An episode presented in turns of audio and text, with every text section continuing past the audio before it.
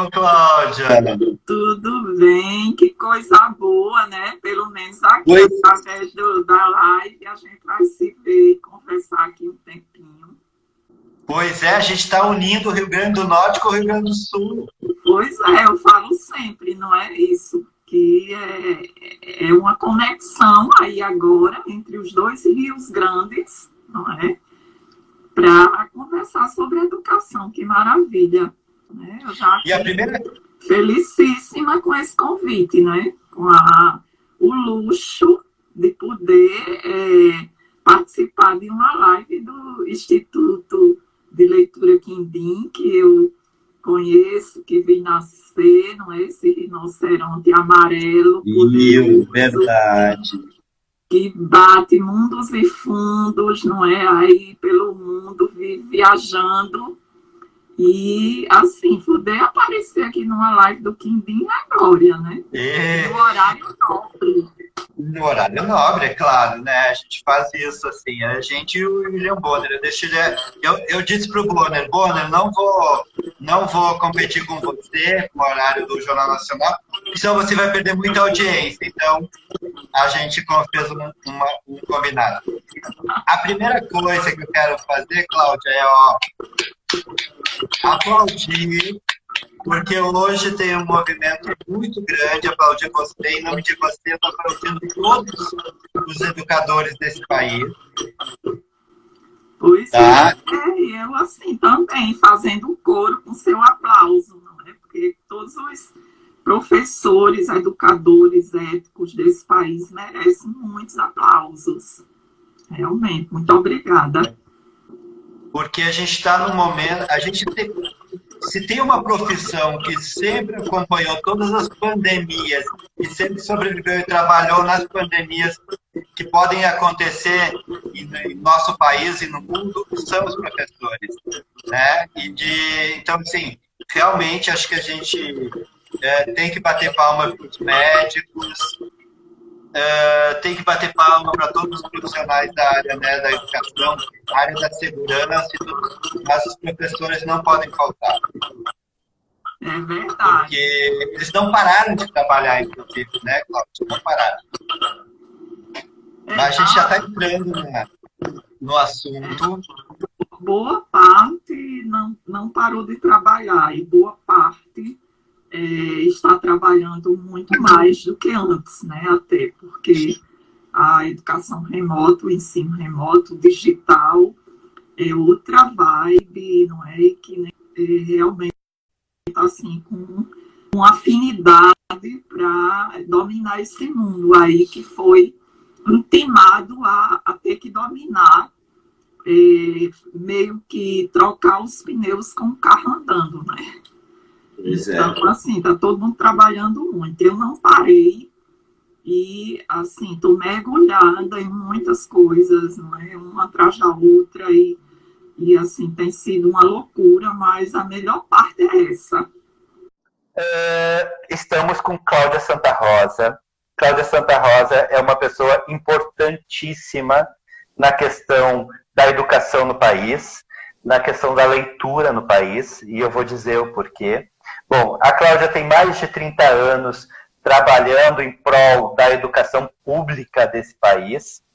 Ela foi e é, né? Foi, eu disse porque ela teve um momento que ela saiu, mas então assim, e atualmente é diretora executiva do Instituto de Desenvolvimento da Educação, que faz um trabalho incrível no Rio Grande do Norte, mas que respinga em todo o país, né? Um trabalho de de discussão da qualidade de ensino, de incidência em políticas públicas. A Cláudia foi secretária de Educação do Estado do Rio Grande do Norte, que mudou o IDEB, inclusive do Rio Grande do Norte, e a gente vai conversar sobre esse trabalho. E influenciou muito nas políticas públicas do MEC. Tá? É, é um trabalho realmente assim de, de respaldo, um trabalho dificílimo que a gente sabe, mas que está um trabalho reconhecido é, nos meios, né? É, Cláudia tem uma vivência, Cláudia tem uma experiência, também de estudo, da Escola da Ponte, muitas coisas que a gente vai poder conversar aqui. É, tem um monte de títulos que eu também não, não, não vou dizer, depois vocês deem uma olhada, dêem uma bugada e vocês vão ver que é uma super convidada, a gente ficou muito feliz de nesse dia que tem a ver com a homenagem aos educadores, mas principalmente a gente discutindo as questões sobre a educação, sobre pensar o papel do professor, o momento de pandemia, a escola. Rio Grande do Norte está aí falando de voltar às aulas e a gente vai, vai conversar com a Cláudia, ela tem feito várias lives, inclusive discutindo essas, essas questões. Eu muito estive com ela no Congresso Nacional, né, discutindo as importantes brigas e pautas para a área da leitura e da educação no Congresso Nacional né, em importantes eventos como Flip, em, em diferentes eventos literários também.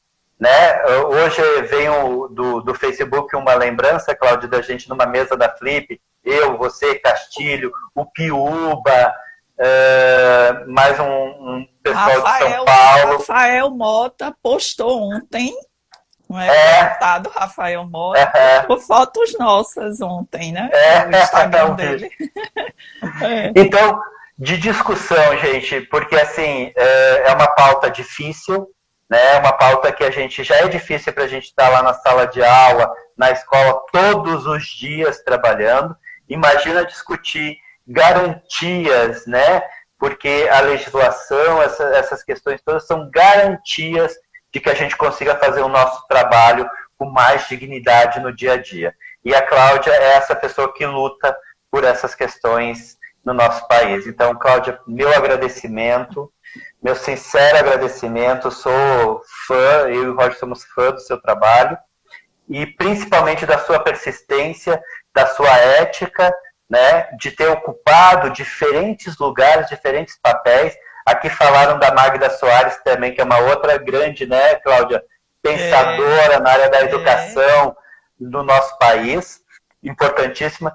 E assim, uh, queria fazer essa apresentação, né, que eu acho que faz jus mais do que ficar falando do seu currículo, é esse esse teu trabalho árduo, né? Eu sei das brigas, das, das, das polêmicas, da sua escrita, da sua, né? É, é muito importante, né? Porque escreve eh, nos veículos de comunicação, escreve artigos importantes que faz todo o Rio Grande do Norte e o Brasil repensar a questão da educação. Obrigado, obrigado mesmo por isso.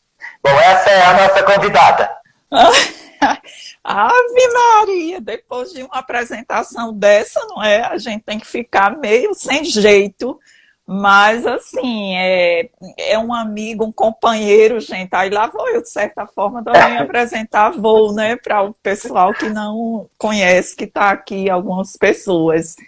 É, é um querido, realmente é um amigo muito querido, um grande profissional da área do livre leitura, da cultura, não é? Um gaúcho, um gaúcho meio do mundo, não é?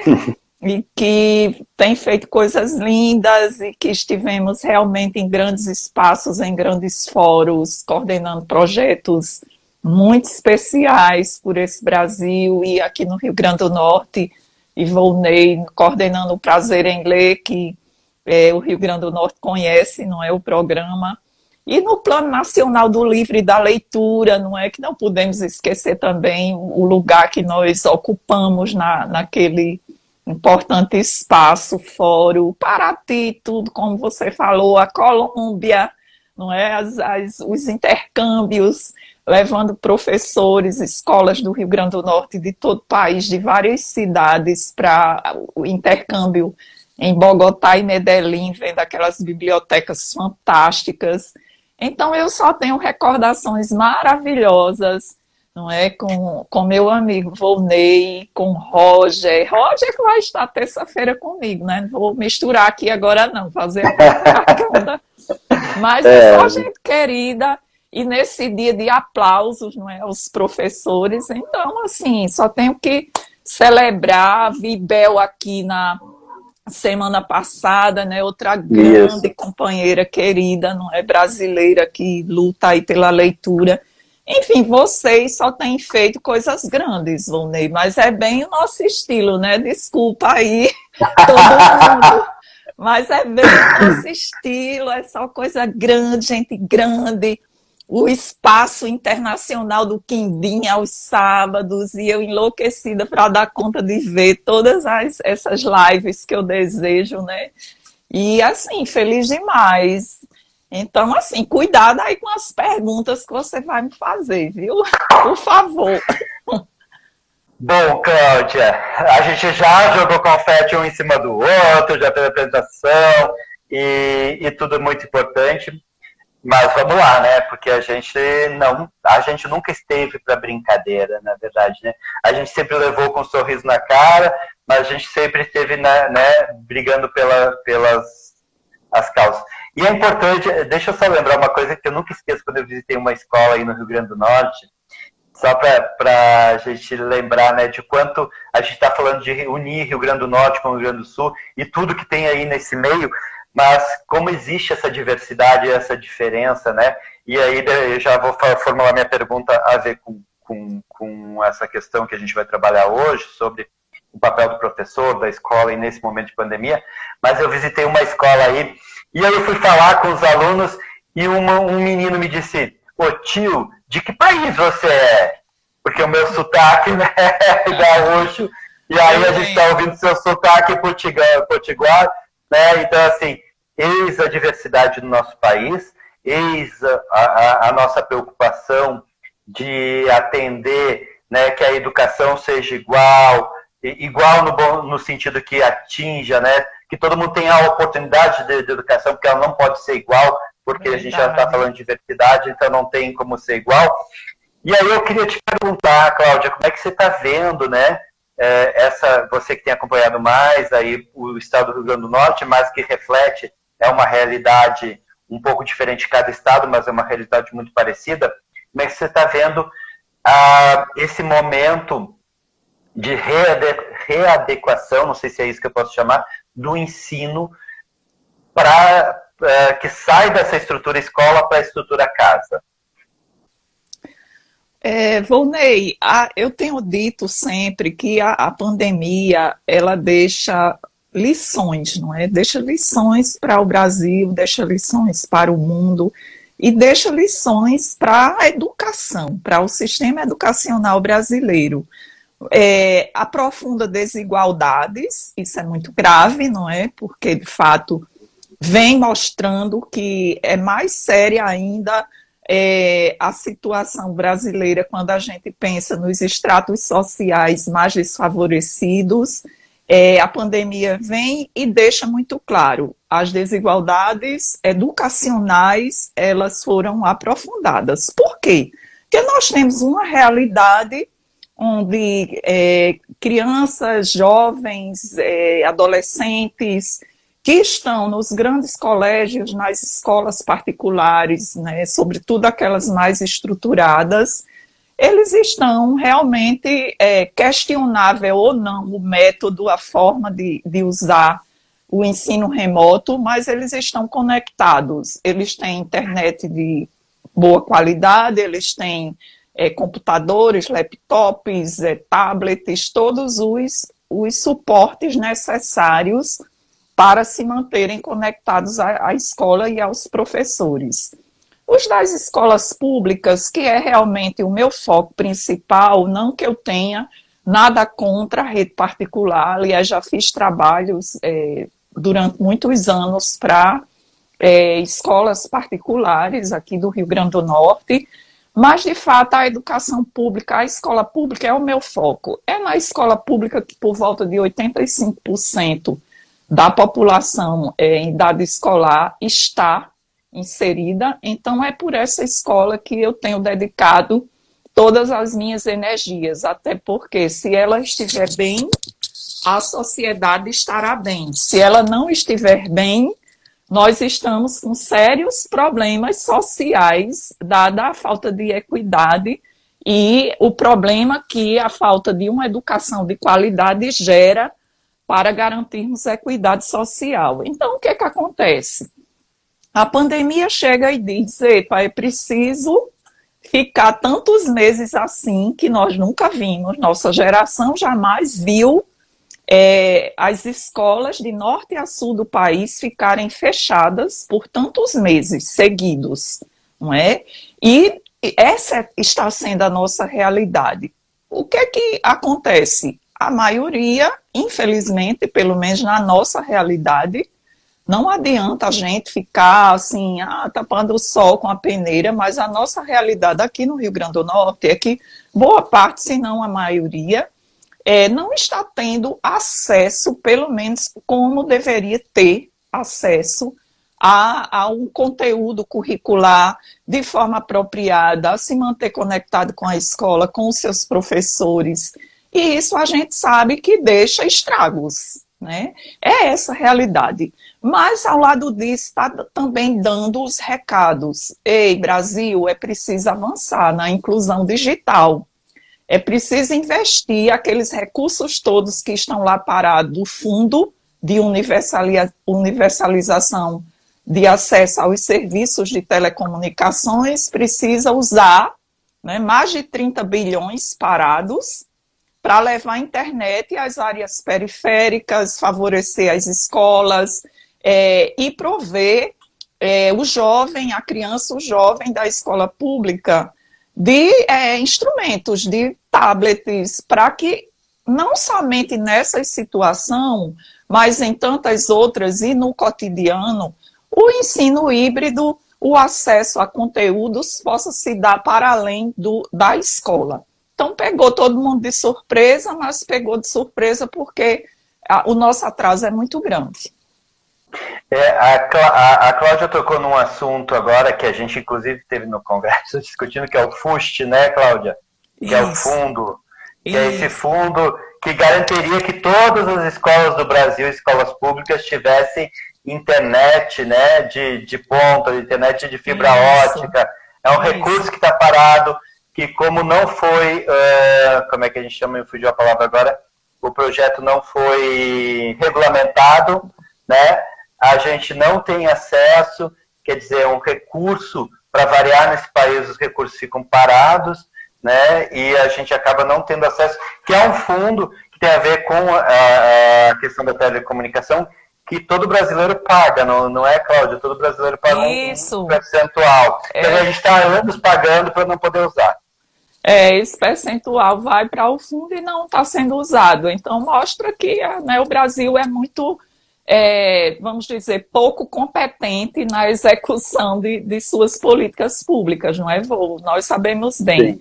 E acaba, no momento desse, afetando essa, essa incompetência, até vou usar o termo mesmo, acaba afetando, pegando de cheio não é? As, os estratos sociais menos favorecidos. E essa é a minha guerra, é a minha guerra antiga e acho que será ainda por muito tempo, não é? Para se vislumbrar perspectiva de acesso a políticas públicas é, que promovam equidade, que atenuem as desigualdades e a educação, indiscutivelmente, é, nada se resolve, nada sem passar pelas as soluções que a educação é, nos permite no processo de transformação das pessoas. Cláudia, eu sempre ouvi você falar que é uma pessoa apaixonada pela escola pública, né? Trabalhou todo esse trabalho, trabalhou todo esse tema, e você sempre disse, eu sou uma pessoa apaixonada pela escola pública.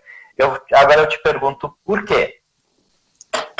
Ah, bom, eu até já sinalizei, de certa forma, não é? Que esses 85% é pensar quase a população toda é, depende da escola pública. Mas isso tem muito a ver, Volney, com uma questão social, uma história pessoal. Né? A minha história pessoal é uma história que é toda forjada no chão da escola pública. Né? Eu entrei, eu digo que dos meus 49 anos, 42 é, pisando no, no chão da escola pública. Por quê? Porque eu fui aluna a vida toda de escola pública e de universidades públicas, né? Eu só venho de uma família muito simples, uma família é, que a, a escola pública, para mim, foi fundamental, foi importantíssima. Então, eu estudei no interior, em escolas municipais, escolas estaduais, fiz o curso é, profissionalizante, ensino médio, para o magistério. Quando eu acabei o magistério, antigo segundo grau, não é? o ensino médio, ah, Maria, sou do tempo do segundo grau, minha gente. Eu é, também. Eu já fiz o concurso para professora da rede estadual. Fui aprovada e já ingressei é, como professora no mês de março do ano de 1990. Então, eu não tive ato, eu fiquei é, direto na escola. E, assim, assumi na rede estadual e só me afastei para ser secretária de Educação do Estado. Um ato assim, talvez para muitos de loucura, né? Porque a minha vida toda eu fiquei 26 anos e um mês para ser bem precisa, dentro de escola, sem nunca ter assumido nenhum cargo, nenhum absolutamente, nem coordenadora, subcoordenadora, nada, nem diretora de escola pública. Eu fui diretora da Escola Frené, né? a escola que a gente fundou da Cooperativa de Professores do Rio Grande do Norte. A primeira cooperativa, eu sou cofundadora, tenho né, essa alegria de dizer. E a gente criou a escola Frené, a escola da cooperativa, e eu fui a diretora do, durante os primeiros quatro anos da escola. Mas na, do meu vínculo público, eu nunca assumi sequer direção de escola. Então, minha vida toda, professora, depois coordenadora pedagógica de escola. Então, 26 anos, 26 anos e um mês, resolvi assumir, é, aceitar o convite do então governador para o cargo honroso de secretária de Estado da Educação. Só que eu sempre estive na escola e fazendo outras coisas. O ID, não é a, cooperativa, depois o ID, que é um braço importante na minha vida e na minha história e de tantos colegas que acreditam nesse projeto e que a gente fundou lá em 2004 é, assim, para agarrar essa bandeira de defesa da escola pública de qualidade social. E, assim, eu sempre fiz as duas coisas, né? Foi o único concurso na vida que eu prestei, foi esse para professora da rede estadual. Eu pensei assim, não, basta. Nunca fiz para a prefeitura, para a universidade, para nada.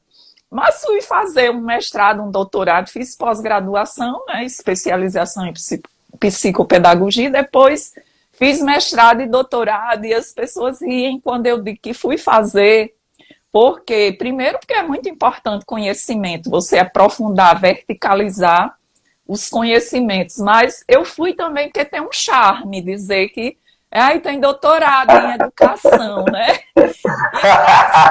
E para as guerras que eu travo, e sempre travei, não é? As, os enfrentamentos para defender o que eu acredito, a escola que eu acredito, o projeto educacional que eu acredito, nunca convencional, eu nunca defendi projeto educacional de escola convencional, foram sempre projetos com frené, com Paulo Freire, é, com o pessoal da, da Escola da Ponte, com Moacir Gadotti, isso para falar só nos brasileiros, né? E claro, na raiz, Anísio Teixeira, é, Lauro Correia Lima, enfim, é, é grandes referências que é, você é fadada a estar sempre enfrentando, está sempre em enfrentamentos. E aí tem um charme quando você diz que tem doutorado, as pessoas param mais para ouvir o que você está dizendo que não acha que é aquilo, não é? E que a escola tem que ser daquele jeito. Então, aí eu tenho desses 49 anos, 42 dentro de escola. É como se fosse assim, uma guerra. Eu não quero que, eu, que os meninos sejam, surjam exceções, como eu fui. Para a minha época, para a escola que eu frequentei, para o contexto que eu vivi, eu fui, eu fui inserida nas exceções. naqueles que conseguiram galgar e chegar até um doutorado, por exemplo. E eu não quero, não quero isso para poucos, para exceções. Eu quero uma escola que responda às necessidades de aprendizagens, de formação cidadã de todos que lá estão. E aí, é, a minha luta histórica é essa, a minha defesa é essa. É lá que estão os meninos, os filhos dos trabalhadores, das pessoas que, que veem e que precisam ver na escola um caminho importante para os seus filhos desenharem um outro roteiro, né, fazerem uma outra rota, não, não perpetuarem o ciclo, a história de, as histórias de muitas famílias. Então, esse é meu desafio. Eu tenho convicção desde sempre que vou morrer pobrinha, não é? Não, é, não tenho absolutamente essa pretensão, essa, ah, eu vou ficar rica sendo professora. Aí eu desencanei disso faz muito tempo, sabe, vou. Não tenho essa, essa, isso como uma, uma um roteiro para minha vida. É, eu quero ser feliz, eu quero realizar aquilo que eu acredito. Então, é, faz parte estar inserida em projetos de escolas que transformam, que colocam a leitura como central, que, que permite as crianças pensarem, as crianças concordarem, discordarem, é, aprenderem desde cedo a, a, a serem elas mesmas, a se inserir no mundo. Então, são esses projetos, e eu fico feliz que projetos com essa direção, com esse encaminhamento, a gente ainda consegue que alcancem um bom IDEB. Então, a escola primeira que a gente implantou um projeto que tem a minha tese de doutorado como referência é o IDEB mais alto do estado do Rio Grande do Norte, que é a Escola Jéssico Reis. A escola que eu trabalho desde 2015 é a Escola Manuel Dantas, ela saiu de um IDEB 2,5 para 5,8, no intervalo de três anos. Então, assim, é, é, consegue fazer educação cidadã e consegue mostrar resultados. Se é bom mostrar, aí existe o IDEB e tem que aparecer se tá bom, se não tá, a escola quando não tá bem, todo mundo comenta. Pois tá, a nossa consegue fazer formação cidadã e consegue mostrar um bom IDEB. Então, eu já fico mais ou menos feliz é, com essas entregas. Deixa eu te fazer uma pergunta. Bom, Cláudio, uma, uma trajetória é, incrível, né? É, sua, e a gente vê realmente uma paixão incrível, e, e você trouxe aí para a gente todo um cenário de transformação do que você acredita. E eu queria te perguntar em relação a isso, porque assim, é, você, como uh, diz, né, e, e, é real, é chão, né, chão de escola e tudo, mas aí você teve essa oportunidade de ir para a gestão pública, né? Uhum. É, eu te pergunto, que diferença é, dá para fazer via gestão pública, né? A gente está falando aqui do profissional é, dentro de uma sala de aula que faz uma diferença enorme, que olha a educação mais ampla, com um projeto de educação mais amplo, mas que diferença pode, pode fazer uma pessoa assim como você, o que, que, que, a gente. Eu, eu sou, você sabe, me conhece, sabe que eu também adoro gestão pública, me chama para ir trabalhar na gestão pública, eu largo tudo, estou indo, porque eu acho que é um lugar que a gente pode transformar, né? um lugar muito importante. Então, eu te pergunto, o que, que dá para fazer via gestão pública? Muita coisa. Muita coisa quando você assume um cargo, como eu assumi, com autonomia com condições para trabalhar. Então, foi condição, inclusive, para que eu assumisse a Secretaria de Educação do Estado do Rio Grande do Norte, não sofrer ingerências políticas. E que se critique ou não o governador que esteve na época que eu estive secretária, é, não se pode dizer que na educação ele fez qualquer tipo de interferência. Eu não poderei dizer jamais que não deixei é, um legado ou deixei de fazer coisas porque o governador da ocasião não me permitiu. O governador foi irrepreensível. Assumiu todos os compromissos do primeiro dia ao último que a gente pautou na conversa que eu decidi assumir como secretária. Que eu ponderei muito, por sinal, porque eu tinha medo exatamente dos políticos batendo a porta do gabinete da educação e pedindo coisas que eu, para atender, é, fosse comprometer o andamento do trabalho da educação. E eu tive, eu estou contando isso para dizer quando é que, que é possível.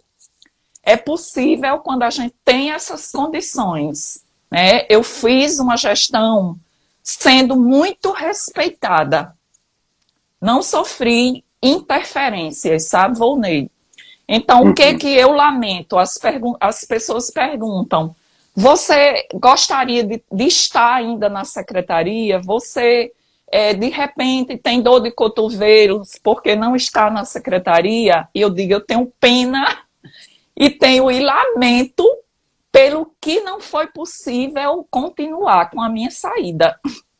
Porque eu sempre disse que era tinha esse entendimento, que eu não ia ficar a vida eterna na secretaria, que eu fiquei dois anos e sete meses, porque entrei, já tinha é, transcorrido um tempo de governo, eu fui a segunda secretária, e era tudo muito corrido, e eu exigi muito da minha equipe, é, a gente trabalhou muito, eu, eu trabalhei, quando estive secretária, no mínimo 15 horas por dia de segunda a segunda. Mas por que essa pressa? Porque eu sabia que meu tempo era curto e que a educação tinha urgências, era muito urgente fazer pela educação. E a gente conseguiu grandes realizações. É, no tempo que nós tivemos, foi possível é, implementarmos programas importantes que permanecem, alguns permanecem, porque também seria complicadíssimo derrubá-los para a forma como ficou, né, o, o, nível de estruturação, como as escolas de tempo integral, né, a educação profissional, avanços importantes que nós tivemos para vislumbrarmos respostas no Enem, no IDEB, do estado do Rio Grande do Norte. Então, assim, quando o gestor tem autonomia para trabalhar e ele tem clareza de quem é o seu público, que o seu público merece respeito e está aguardando que você dê respostas positivas para o que ele necessita, você consegue realizar. É possível, sim, foi possível na nossa gestão. Eu não sou modesta em dizer, foi uma gestão e de resultados. E nem deve ser, eu acompanhei não de sei. perto. Não, eu acompanhei de perto e a gente sabe. E né, assim, esse resultado ficou claro, era transparente para todo mundo, né? Para quem entrou agora, para quem estava antes. E, e, e, quando eu, eu, disse, quando eu te apresentei, que foi usado muito o exemplo, a sua gestão no, no MEC, em outras cidades, a gente sabe que se é uma gestão realmente né, de, de, de feitos, então a gente sabe que ela, ela reverbera, né? Que é o que a gente gostaria que tivesse em todos os estados. E nós Cláudia, trabalhamos, queria... Volney, hum. só para complementar, porque eu estou vendo aqui as pessoas lembrando a Carmen, da primeira Direc, né? O professor André lembrando aqui. É verdade, uhum. para eu destacar que eu trabalhei com as pessoas da casa. As pessoas que eu encontrei, eu não cheguei trazendo gente de fora. Eu pedi para quem é nesse setor uma pessoa interessante para esse cargo, assim, assim, coordenador, subcoordenador, é, regionais, a regional do Natal, né? Porque as do interior, aí não. Isso aí eram as indicações, o pessoal que já estava, mas a do a primeira direta, que é a maior, com 150 escolas, essa ficou comigo, né? E assim, eu trabalhei com o pessoal da casa, respeitando os técnicos. Professora Vera Reis, um trabalho lindo com os jovens, com o empoderamento dos jovens, a liderança juvenil. Professora Rose com a educação profissional, Renata Tempo Integral. Enfim, foi uma equipe, uma equipe show, sabe, Vô? Não fiz nada que sozinha, bom. não.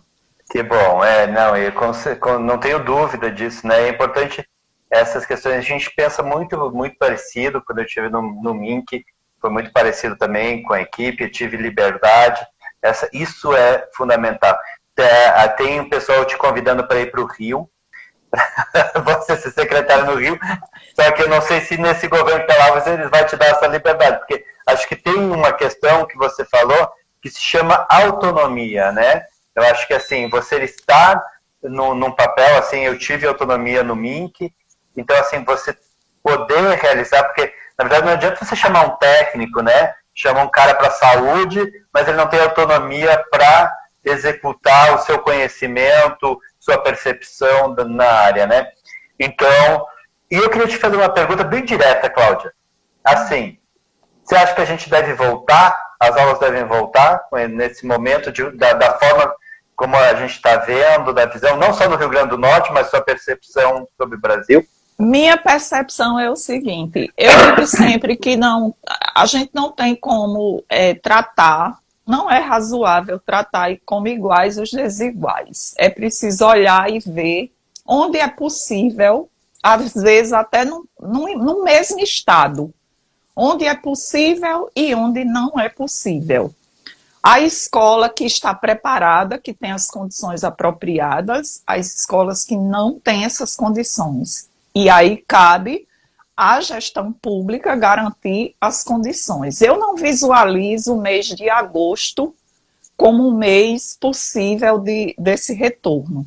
Quem acompanha as lives que nós temos feito, é, as entrevistas, algumas declarações que eu tenho dado há muito tempo, mais ou menos desde maio, que eu coloco como é, um provável retorno possível, quem sabe, sem ser nenhum especialista na área de saúde, não é? Eu vejo setembro como uma possibilidade. Ou seja, daqui a um mês e meio, pelo menos, com as condições garantidas, as, os protocolos, os insumos, a, a preparação realmente feita.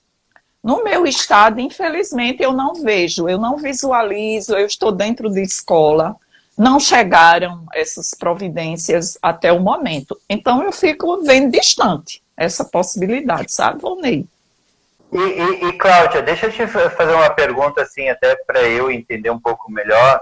É, você acha que falta uma diretriz maior, por exemplo, do, do MEC, ou não, isso cabe aos estados, aos municípios? Uh, como é que você vê né, essa, eu, essa discussão? Que tá... Eu vejo o seguinte, o MEC vive um momento delicadíssimo, né? Mas agora a gente espera, porque eu tenho, eu sou adepta do verbo esperançar de Paulo Freire, né? Que a gente esperança que as coisas melhorem, que dêem uma acalmada, que a educação seja a pauta né, do MEC. Sim. E, é, mas o MEC realmente divulgou diretrizes, a gente não pode dizer que não. Né? Essas diretrizes existem, foram dados esses encaminhamentos tardios, no meu entendimento, muito tarde, era para o MEC ter assumido essa liderança, esse protagonismo na articulação das redes de ensino, dos sistemas de ensino, o Brasil é uma federação, então os estados eles têm autonomia, têm seus conselhos estaduais de educação, os municípios muitos têm sistema também e é, não dá também para uma decisão vir do MEC, não é o caminho e nem teria esse poder para. Mas é, o que está precisando, sabe, é, é que a pauta do MEC ela seja uma pauta agregadora dos estados, dos municípios, em torno das providências que precisam ser tomadas. Não dá também para a gente ficar pensando num retorno somente quando existir a vacina. Isso que eu estou dizendo é polêmico, porque eu sei que muitas uhum. cole muitos colegas defendem isso, que só ocorra retorno quando a gente tiver uma vacina. E eu também penso que não é exatamente por aí, que a gente não tem que pensar só dessa forma. Voltar todo mundo, o formato que a gente tinha de escola, voltar todos ao mesmo tempo, isso é impraticável, já sabemos. Mas há formas de se estudar é, um retorno, não agora, hoje, a próxima semana, mas se pensar para setembro, final de setembro, é, um retorno com as coisas é, preparadas e bem geridas, acho que é possível sim. Cláudia, deixa eu te fazer uma pergunta. E o professor no meio disso tudo? O professor, é, em, muitos sentidos, né? A gente tem que pensar o professor. O professor. Porque, deixa, eu só, deixa eu só falar, porque assim, porque tem, ele, tá, ele teve que se adaptar à plataforma digital, ele está trabalhando, tem uma questão da, da, do, dos pais, da escola, da estrutura, da, é, da gestão pública, e aí a gente vê assim muitas discussões, aí eu disse assim, e o professor nisso tudo? É, o professor, a gente sabe que é a peça mais importante dessa engrenagem, né? Depois do, depois do estudante, porque até para ter professor precisa ter estudantes, né? Isso às vezes a gente esquece.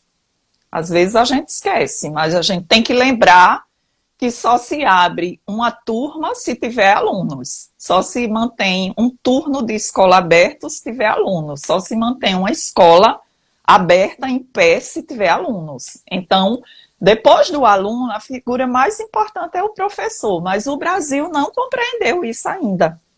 Né? E nem o próprio professor compreendeu.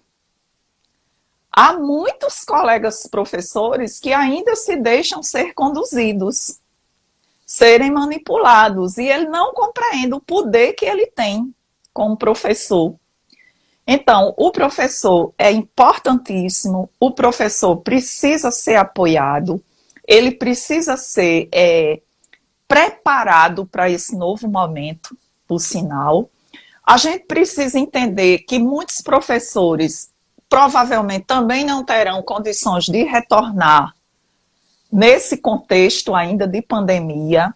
É preciso ver como é que as redes de ensino estão se organizando é, para lidar com as lacunas nas equipes, porque muitos professores, você sabe que o magistério é uma profissão que há uma parcela significativa doente.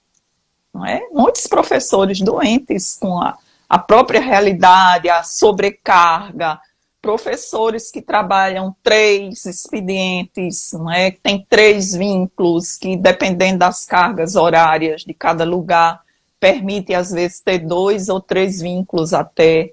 As mulheres, mais ainda, porque ainda é, cabe a elas, na sociedade que nós temos, uma responsabilidade muito grande na, com o lar, com a casa. E tudo isso gera uma sobrecarga muito grande. E os problemas emocionais, nós sabemos que nesse, nesse retorno eles virão.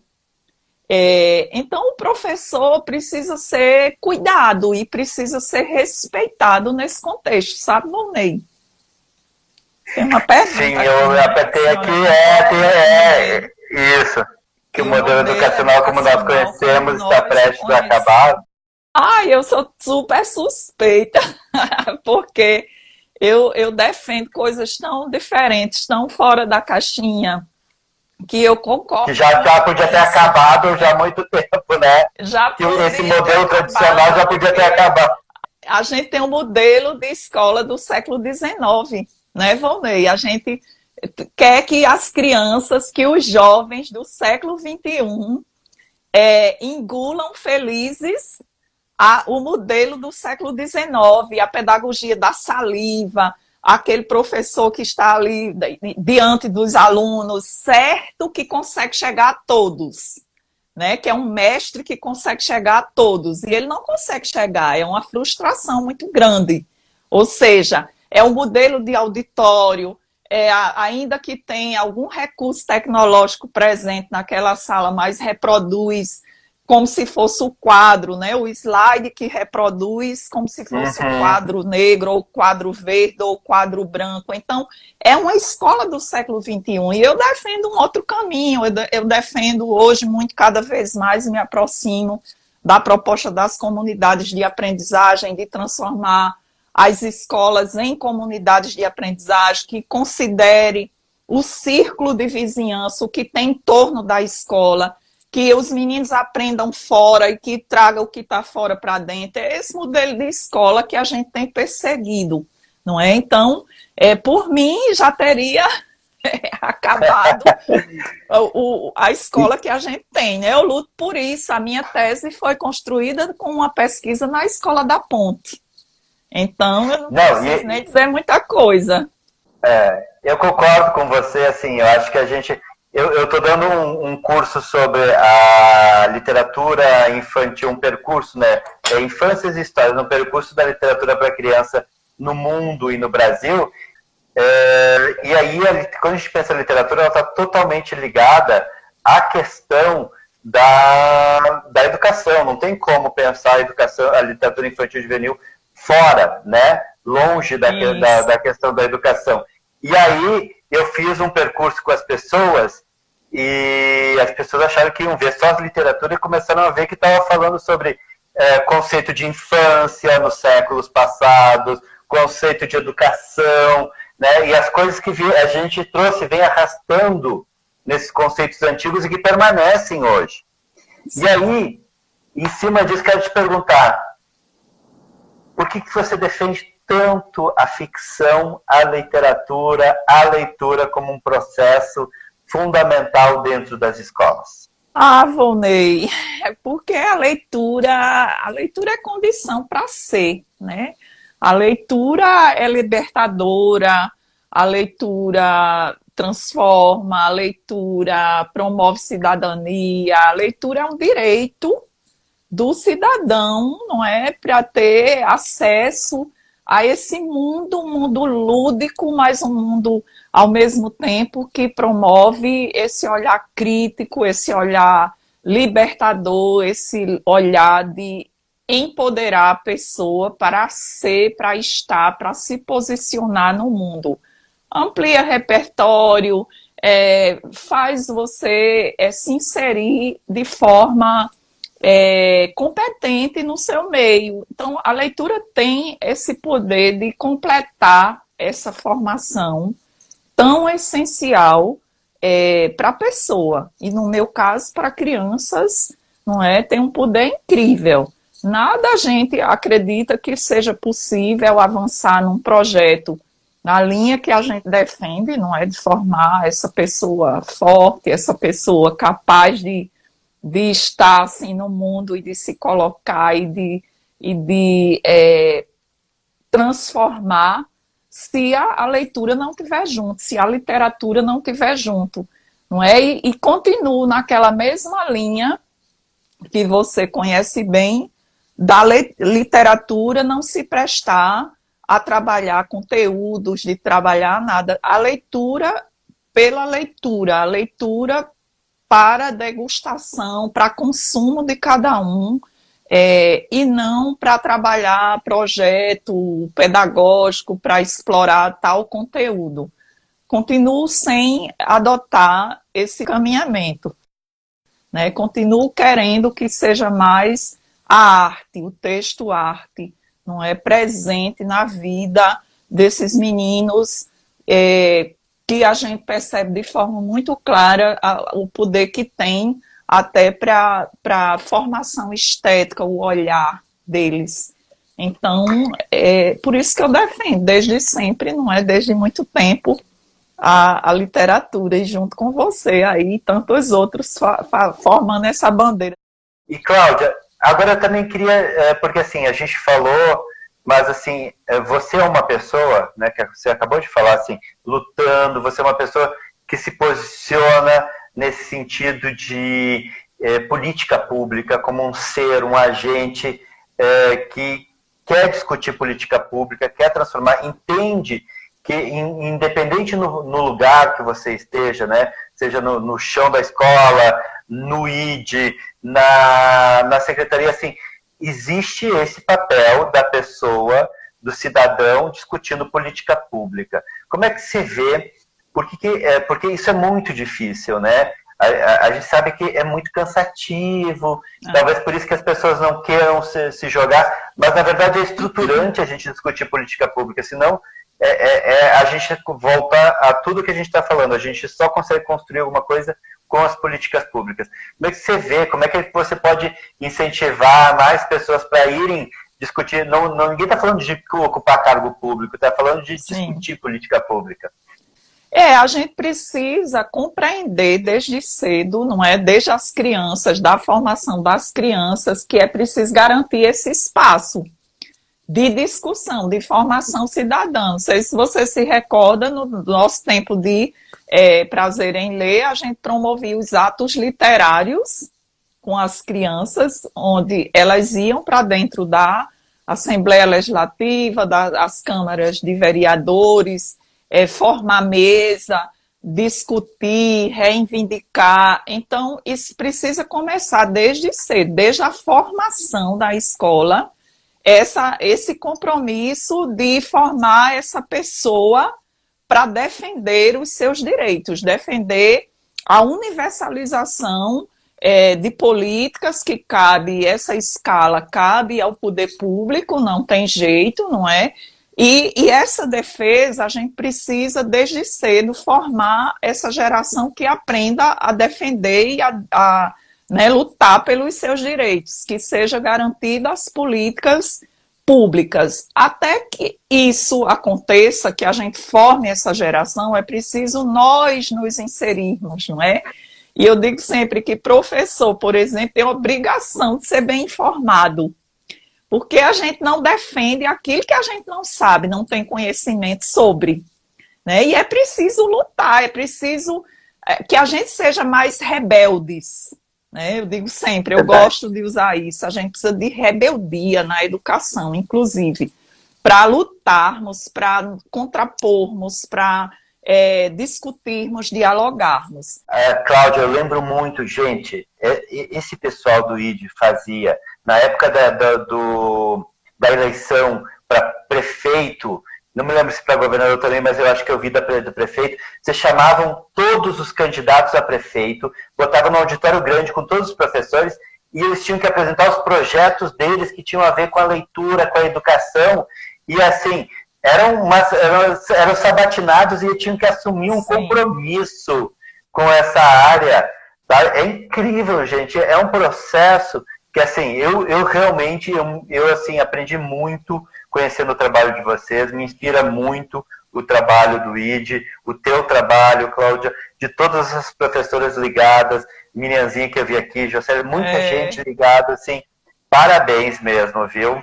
E te deixo as é, últimas não, palavras. Não, os, os candidatos a, governadores também. Também, né? A gente fazia os debates, é, e sempre muito ricos, as cartas em defesa da educação, o manifesto em defesa da leitura, né? Tudo isso esteve sempre conosco. Obrigada a todo mundo. Beijo, Volney. Sucesso para o Quindim. Vida obrigada. Sucesso para o Indy também. Beijo todo mundo vai acabar. Mundo Beijo, gente. Obrigado pela participação. Foi ótimo. Obrigada.